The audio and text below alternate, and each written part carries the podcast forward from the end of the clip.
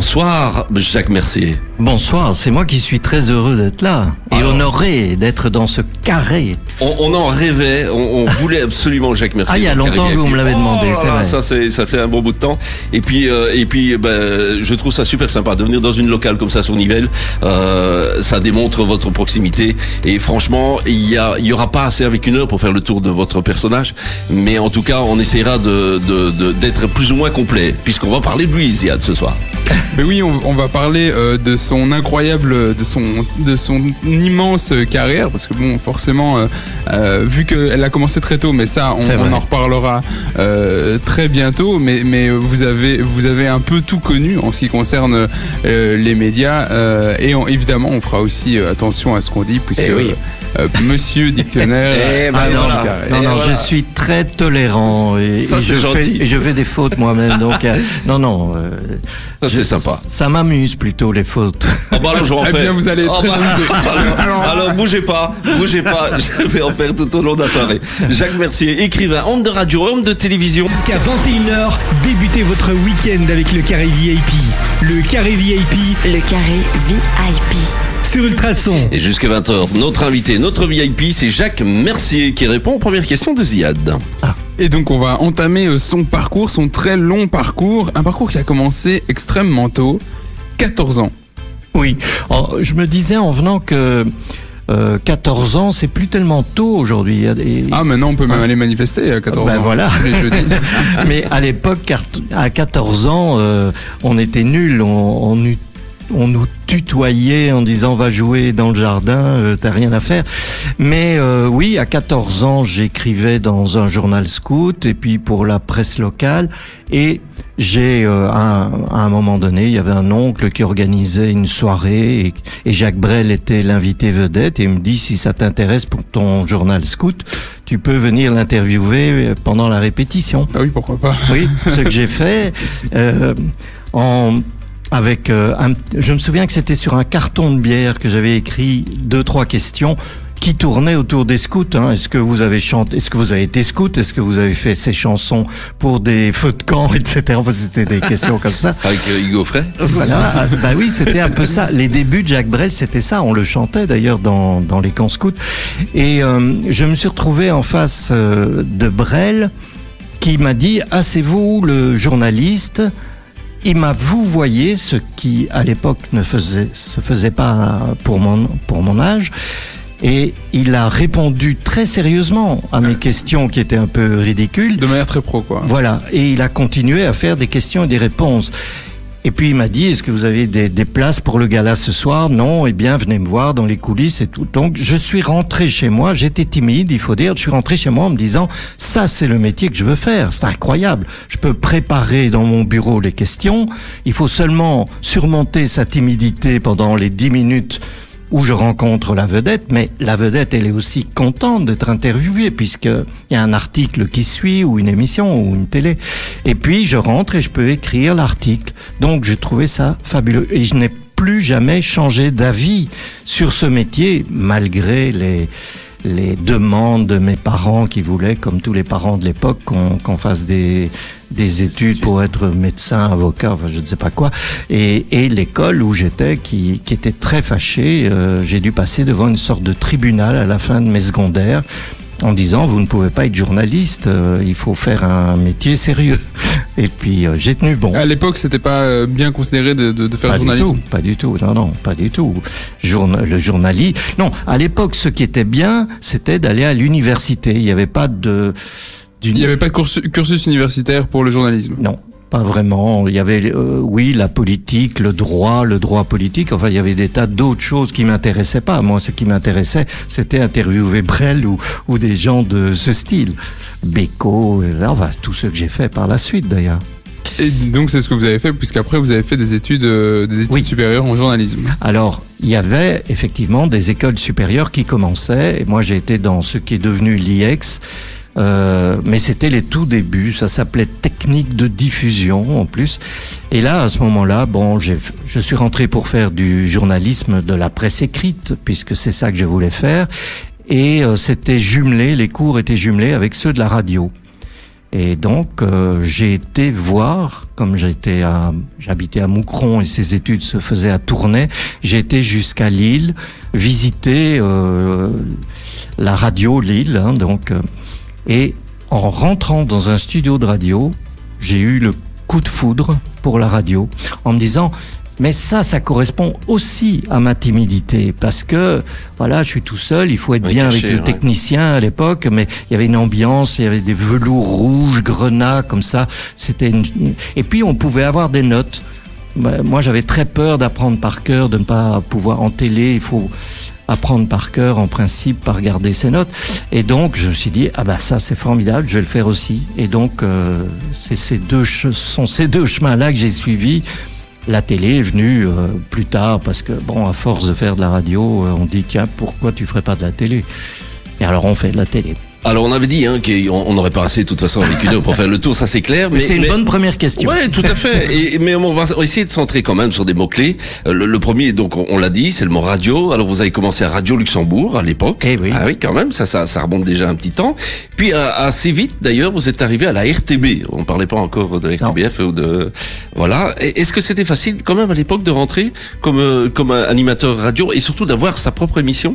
Ah non, pas du tout, parce que à l'époque c'était encore un vrai ministère, donc euh, il fallait passer des examens, des tests, il y avait des tas de choses. Par exemple, pour être animateur et passer des disques sur antenne, il fallait connaître le solfège, reconnaître des ah morceaux de musique classique. Oui, oui, c'était très ah difficile. Mais je ne suis pas rentré comme ça. Je suis rentré, comme on dit aujourd'hui, par la petite porte.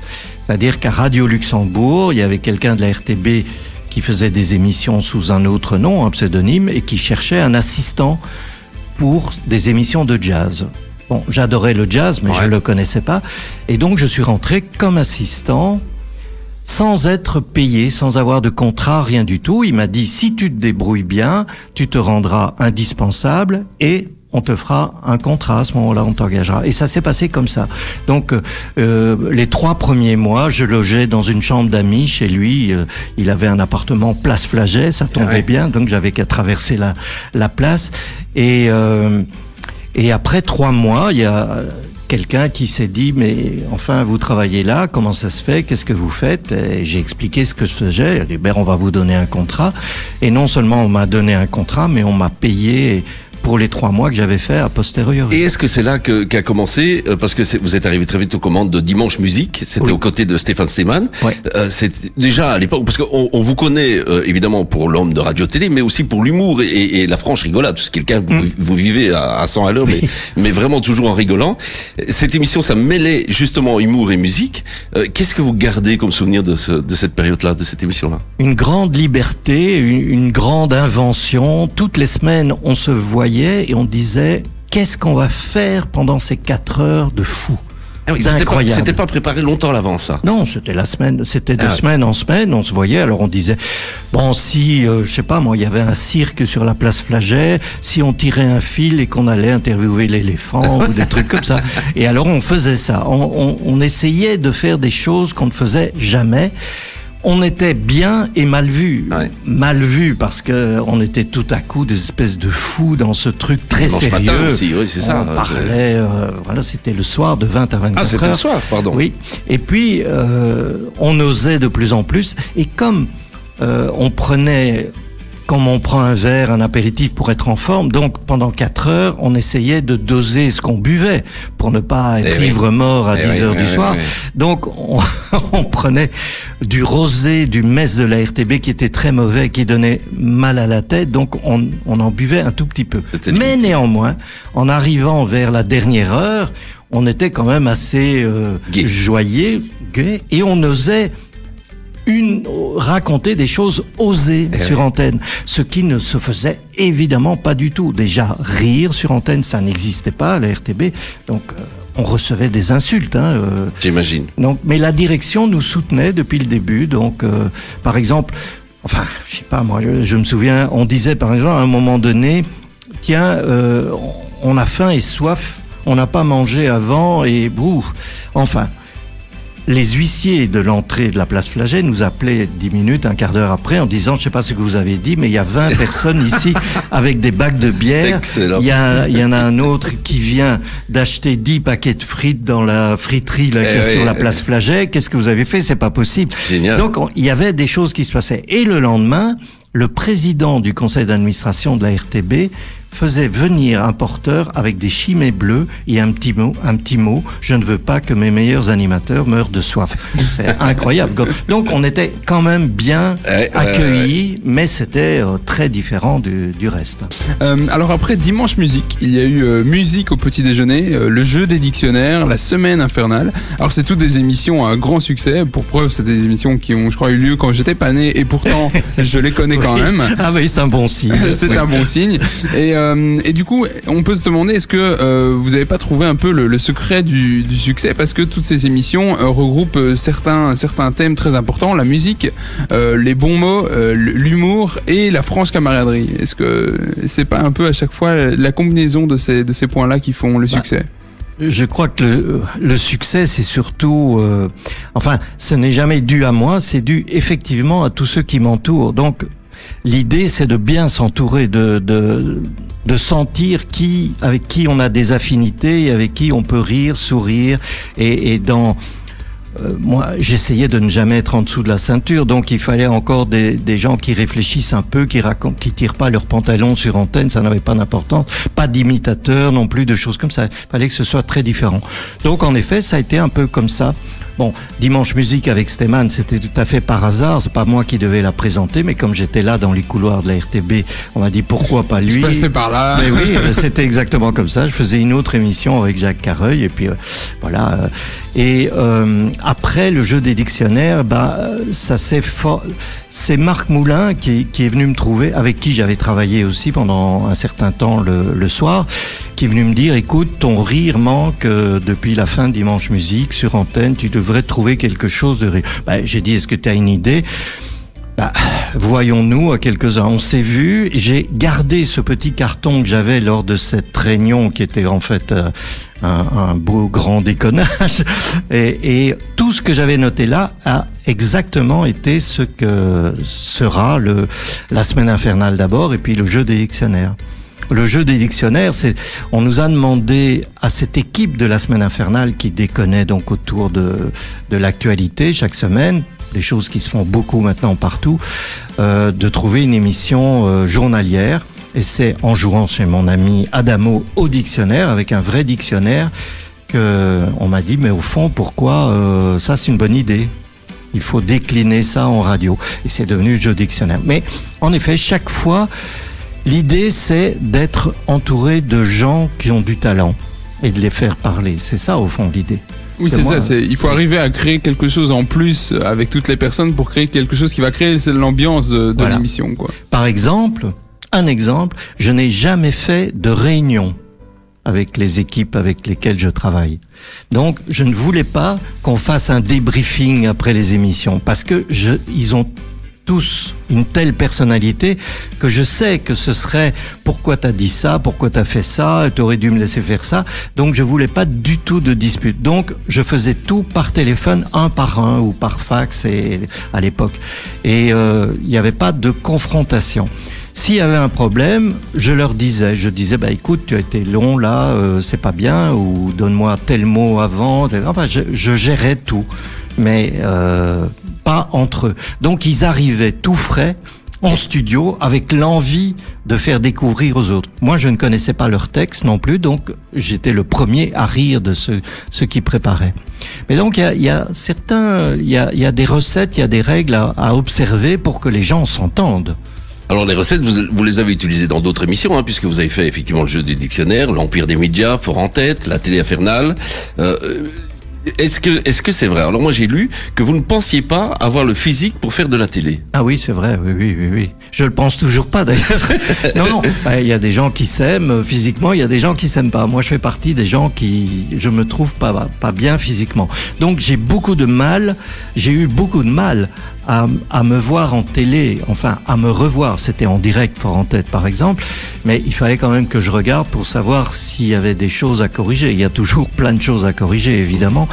Et euh, encore jusqu'à la fin et encore maintenant dans Monsieur Dictionnaire avec euh, Geluc, j'ai un peu moins de mal parce que c'est très naturel ce qu'on fait. Donc c'est plutôt une improvisation autour de d'une explication que je connais, je ne sais pas ce qu'il va me dire, donc on improvise, on rit beaucoup, on a des fous rires.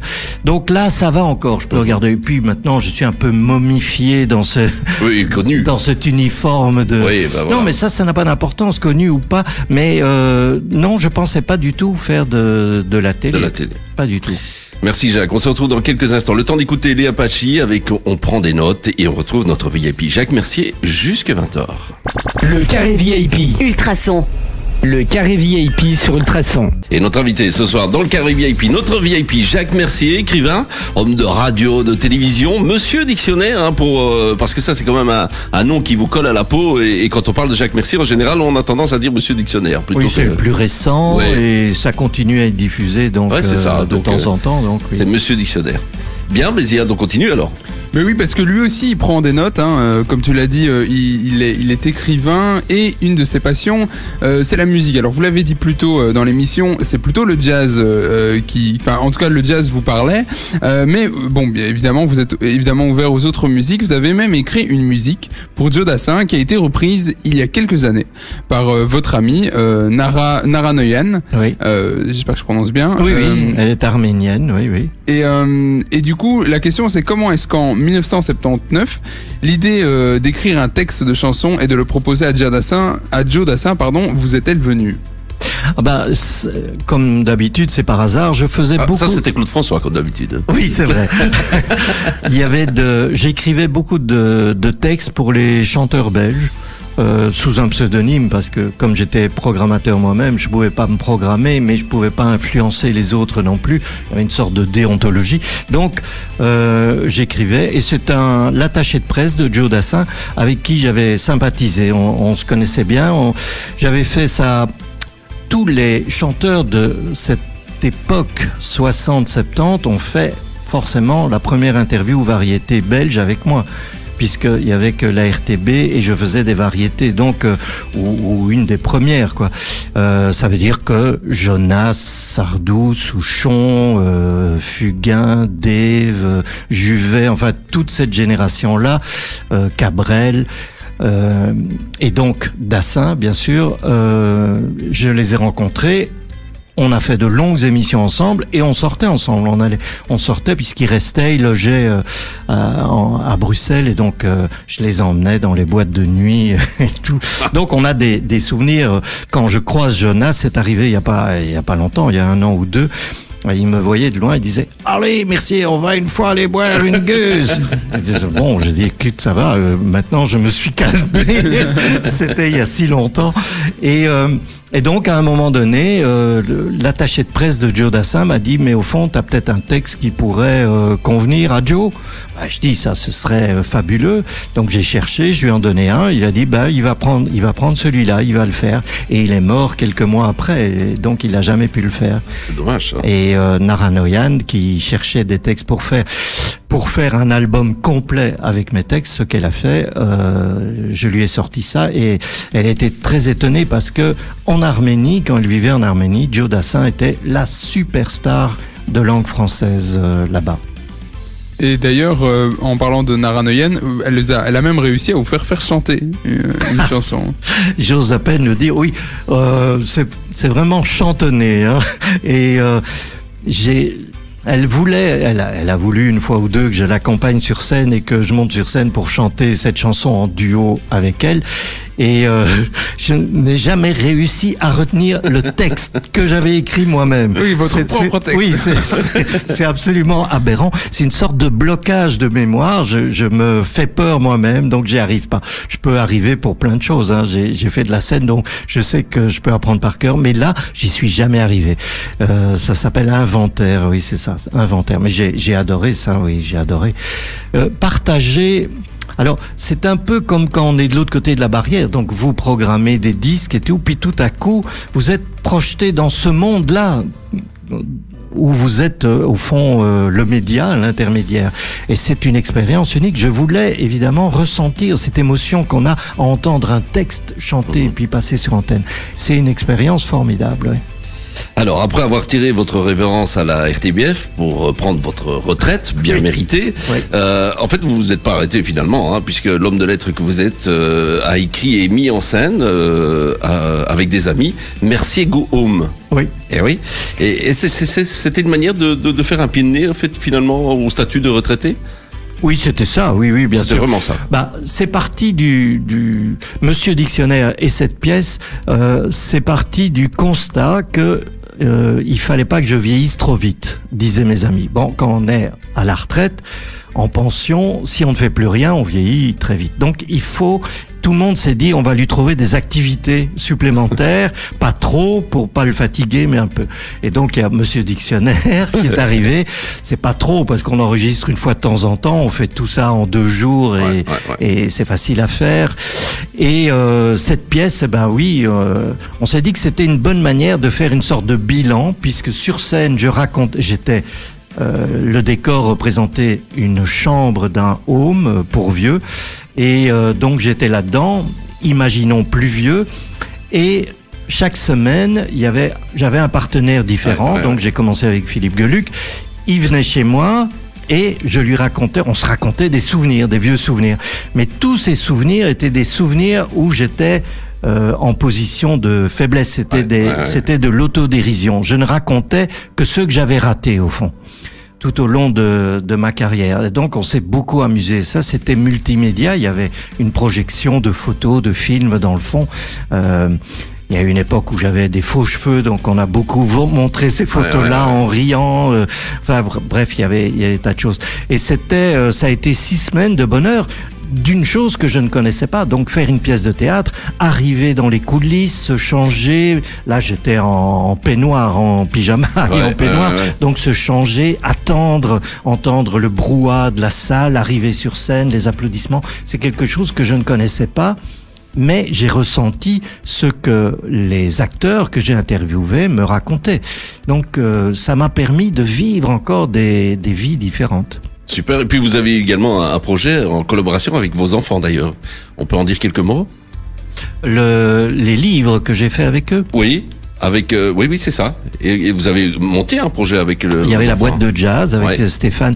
Oui là c'était euh, on a tourné pendant euh, 15 mois sur les places des villes. Ça racontait l'histoire du jazz dans une boîte qui reconstituait une boîte de jazz. Ah et comme j'ai un fils qui, est, qui fait du jazz et qui est musicien de jazz, saxophoniste, il, y avait un petit orchestre avec lui. Moi, j'étais soi-disant le gars qui avait 100 ans, puisque le jazz a 100 ans, avait 100 ans, euh, j'avais rencontré tout le monde au fond dans ma boîte. Et je racontais, c'était aussi multimédia. Il y avait des films, il y avait une chanteuse noire anglaise qui était venue de là-bas, il y avait un bar, on servait à boire, il y avait des tables. C'était dans le contexte, quoi. C'était extraordinaire. Et c'est intéressant parce que euh, effectivement travailler avec un de ses fils permet d'avoir des dialogues qu'on n'a pas en tant que père en principe parce qu'on les éduque et on n'est pas là pour être copains. Et euh, ça a permis de dire qu'on s'aimait, pourquoi, comment, en voiture, en allant dans ces villes. Alors je me suis dit que c'était une bonne idée de le faire avec tous mes enfants. Donc euh, j'en ai trois et ma femme en avait deux petits que j'ai éduqués. Donc en fait j'ai cinq enfants.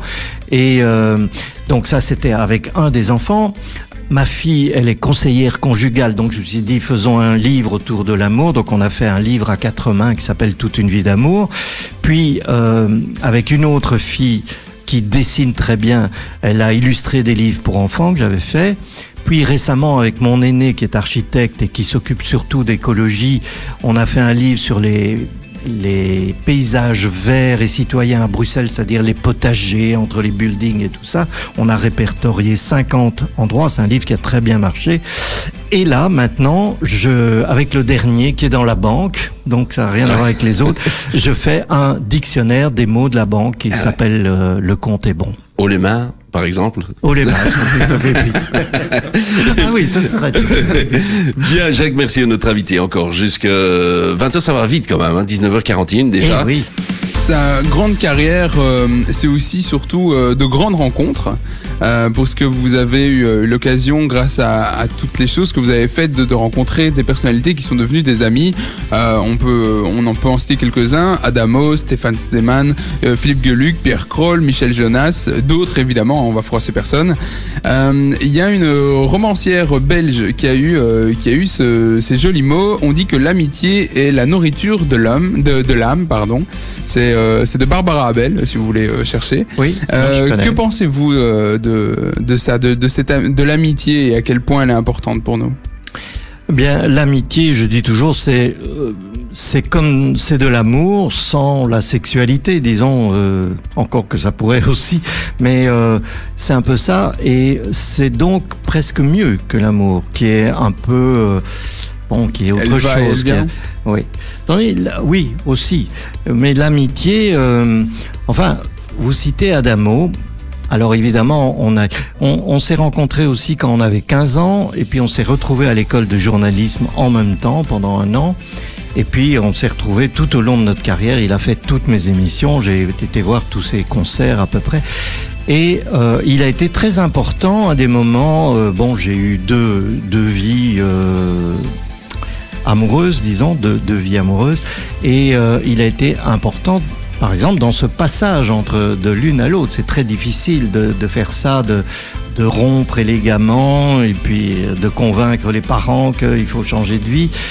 Et euh, il y a pas, on se voit pas tellement, on, se voit plus tellement parce que ben, voilà, on a l'âge, on a d'autres activités. Mais il y a, on parle de Salvatore et il y a un mois, j'ai reçu un SMS tout à coup. Euh, il était dans le Thalys entre Paris et Bruxelles et c'était une longue déclaration d'amour d'amitié, si on veut, disant euh, Eh bien, Jacques, il y a trop longtemps qu'on ne s'est plus vu, on va arranger ça, mais je suis dans le Thalys et je pense à tout ce qu'on a vécu ensemble pendant toutes ces années, tous ces bons moments qu'on a eus et ces bonheurs et les gens qu'on a rencontrés, les émissions qu'on a fait ensemble.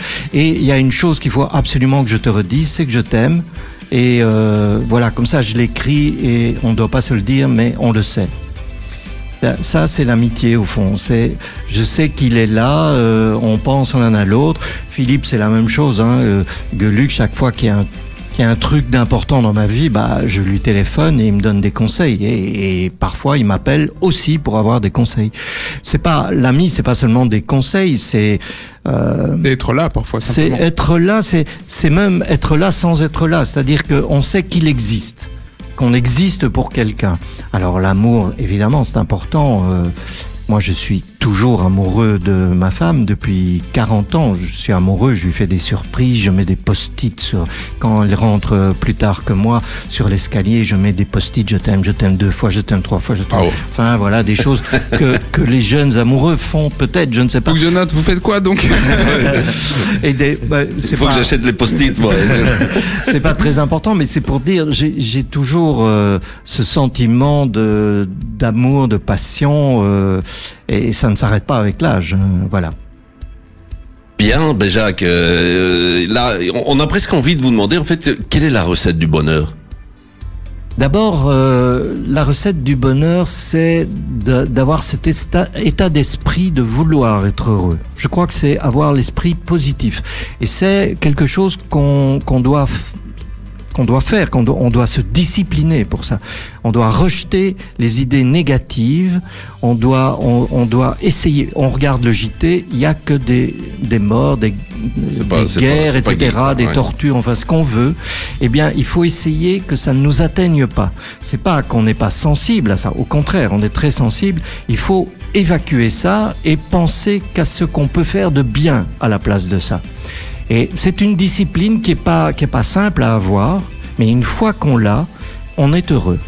Et on rend, si on est heureux, on rend les autres heureux. Ça, c'est aussi une recette. Hein. Il faut, il faut absolument essayer de de garder euh, sa vie dans le dans la lumière pour pouvoir pour que les autres soient heureux. Et être bien accompagné, j'imagine. Alors Jacques, on, va savoir encore un, tout petit peu plus dans quelques instants, puisque vous n'avez pas arrêté finalement la radio. Hein. Euh, on, on, vous retrouve euh, sur Bel RTL. On, en parlera dans le dans le débrief, ce qu'on peut appeler un débrief aujourd'hui.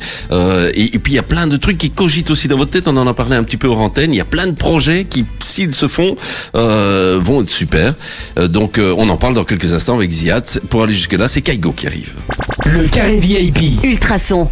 Le carré VIP sur Ultrason. Vous avez parlé de retraite. Alors visiblement, euh, on n'arrive jamais à se passer de, de, ses premiers amours et ses premières passions, puisque euh, maintenant vous êtes retourné à la radio euh, et même dans la, la, première maison, là où vous avez commencé, puisque vous êtes vous êtes maintenant à RTL dans la radio. Pourquoi ce retour à la ah, radio? On, m'a téléphoné. le directeur de la radio m'a dit tiens, on, on cherche un chroniqueur. Est-ce que ça vous intéresse? Votre profil, comme on dit maintenant nous intéresse parce que vous pouvez faire de la radio, donc on va pas vous expliquer comment faire. Et comme vous avez cet âge et l'expérience que vous avez, vous pourrez parler de tous les domaines. Donc euh, j'ai rencontré Sandrine Danse et on s'est tout de suite euh, euh, compris et, voilà. Donc alors je c'est pas c'est toujours la retraite, c'est-à-dire que la retraite c'est on peut continuer à faire ce qu'on aime, surtout si ce sont des passions et si c'est une création artistique, comme écrire, on peut continuer jusqu'à la fin, mais il faut doser ça. Il faut plus à plein temps. Voilà, il faut il faut pas que ça ça nous mange toute la vie. Et Prenez l'exemple de Bel RTL. Je crois que c'était en novembre. Il y avait un chroniqueur qui était en voyage. Donc, on m'a demandé de le faire deux fois par semaine. Eh bien, ça me semblait tout doucement être à nouveau du travail. Eh euh, parce que c'était plus mon rythme, euh, comme comme avec l'âge, on prépare plus les choses parce qu'on est moins sûr de nous, bizarrement. Donc euh, je prépare, je cherche, je fais des recherches sur les thèmes et tout. Donc c'est un peu ça. Alors la scène ben là, euh, on parle de Sandrine Danse. Ben à force de parler avec elle aussi pendant les, les disques de ceux que j'ai vécu, euh, elle dit mais tu devrais raconter ça sur une scène, ce serait bien. Et euh, j'ai dit bah j'ai fait ça donc comme on en a parlé tout à l'heure. merci Ego elle dit, bah, il y a encore plein de choses que tu pourrais raconter. Et je dis, ben, ça t'intéresserait. Je l'avais vu sur euh, sur scène dans la pièce du Télévis. Mhm. Et je dis, mais au fond, tu aimes bien ça aussi? Elle dit, ben oui, moi, ça me dirait bien. Bah, je dis, voilà, on va essayer de mettre ça sur papier. On va essayer de construire une pièce, ou bien tu seras la psy qui me reçoit, ou bien ma femme qui râle sur mes vieux souvenirs que je ressasse, n'importe quoi. On va voir. Donc c'est en route. Il y a un livre donc avec un, autre de mes enfants. Qu'est-ce que j'ai encore? Ah oui, j'ai alors c'est un projet, c'est lundi que je fais l'enregistrement, j'y pensais même plus.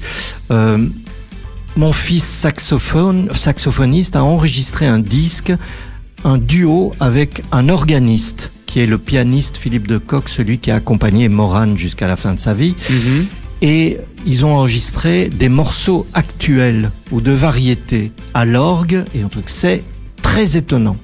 Et on m'a demandé si j'avais pas une idée, comme j'avais fait la boîte de jazz avec lui, une idée pour faire le lien entre ces morceaux et peut-être donner ça sur scène ou dans les églises, par exemple, puisqu'il faut, faut l'orgue. Et j'ai pensé à la création du monde et au texte de la Genèse, qui est le même dans toutes les religions et qui est même accepté par les scientifiques, puisque on sait maintenant que, enfin, d'après la théorie d'Einstein, la théorie quantique, euh, les six jours qu'on ce serait, par exemple, 2 euh, milliards d'années ou etc., etc., chaque jour. Et donc, euh, on va d'abord faire un enregistrement avec ma voix entre les disques et puis on va proposer ça sur scène. Donc, c'est un, nouveau projet. Il y a de la scène en vue, quoi. oui, là, c'est la scène, mais enfin, bon, sinon, j'écris euh, comme vous le savez sur les réseaux, des haïkus tous les matins, des petits poèmes à la manière japonaise. Je vais sans doute faire un livre avec ça, qui sera illustré par une de mes filles, sans doute. Bon, donc ça, c'est encore un projet plus lointain. Ça, c'est chaque fois une création personnelle. C'est vous qui le faites, ça les haïkus, oui, oui, j'en écris plusieurs en rentrant, je vais en écrire sans doute. Donc je fais un choix dans tout ce que j'écris. Euh, euh, J'aime beaucoup, beaucoup cette euh, formule de trois vers, trois petits vers. J'aime beaucoup ça. ça... va également avec la définition du bonheur, finalement, c'est aussi peut-être pour se, se, se, centrer sur, sur le bonheur et de se dire, ben voilà, il y a des belles choses. C'est souvent très très beau ce que vous écrivez là. Je préfère. Ah oui, je parle pas de, de, de choses laides. Oui, oui, non, non, mais je veux dire, ça, ça, ça, donne envie en tout cas euh, bah, d'y croire et, et d'aller plus loin. Quoi. On n'a pas beaucoup parlé de poésie, mais la chose la plus importante dans ma vie, c'est la poésie. C'est comme ça que j'ai commencé à écrire, quand, avant même de rencontrer Brel et de faire des articles dans les journaux, j'écrivais déjà des poèmes. Je n'ai jamais cessé d'écrire des poèmes. Il y en a un certain nombre qui ont été édités. Bon, ça, ça n'a pas d'importance parce que l'édition se vend, euh, ne se vend pas hein, de la poésie. Mais le fait d'écrire un poème est c'est la chose la plus, justement, la plus gratuite dans la création. Donc, euh, si on écrit un roman, on espère qu'il sera acheté. Si on fait, on est sur scène, on espère qu'il y a des gens. Si on fait une émission de radio, on espère qu'on est écouté. Mais écrire un poème, non. On l'écrit pour soi à un moment donné. Il y a quelque chose qui se passe et ces, ces mots arrivent dans cet ordre-là et comme ça, je corrige jamais. D'ailleurs, je prends ce qu'on me donne. C'est comme si c'était pas un bouquin avec ça, avec tous ces, ces petits, ces petits. Oui, on le fera, on le fera. Parce que on avait reçu Hervé Meillon il y a pas si longtemps que ça. Lui, il avait fait des texticules. Oui. Euh, bah c'est aussi. Ça lui ressemble. Oui. voilà. ça, bon, mais mais c'est vrai que ça serait un petit livre recueil comme ça avec toutes ces phrases. Euh, ouais, ça peut être sympa. Bien Jacques, bah, c'est déjà l'heure de nous ben dire bye bye et c'était vraiment un super grand plaisir de vous avoir parce que franchement c'était une émission, on n'a pas vu le temps passer. Merci pour vos très bonnes questions, très différentes de ce qu'on me pose habituellement. Ah bah c'est gentil ça. Vraiment. Allez super. Donc euh, bah voilà. il, nous reste une petite question, mais là par contre elle n'est pas du tout euh, très différente de ce qu'on vous pose euh, habituellement. Allons-y. Euh, quel serait votre mot du jour? Ah le mot du jour. Euh, tolérance Tolérance. J'aime bien le mot tolérance. Il est de tous les jours, mais j'aime bien tolérance. Parce que juste avant de commencer l'émission, vous avez dit tous les deux, aïe attention, il faut qu'on parle bien, il faut utiliser les mots parce qu'il y a Monsieur Dictionnaire. Ben justement, le mot que mon maître mot c'est tolérance, c'est-à-dire que ça n'a aucune importance les mots. Si on se trompe, si on parle moins bien, tout ça, ça, ça n'a aucune importance. Jacques, merci beaucoup en tout cas de, de, votre visite ici. Plein de bonnes choses évidemment pour 2019, que tout aille bien. Et puis euh, bah, n'hésitez pas à nous tenir au courant. On fera euh, des petits agendas aussi avec euh, avec l'actualité de Jacques Mercier.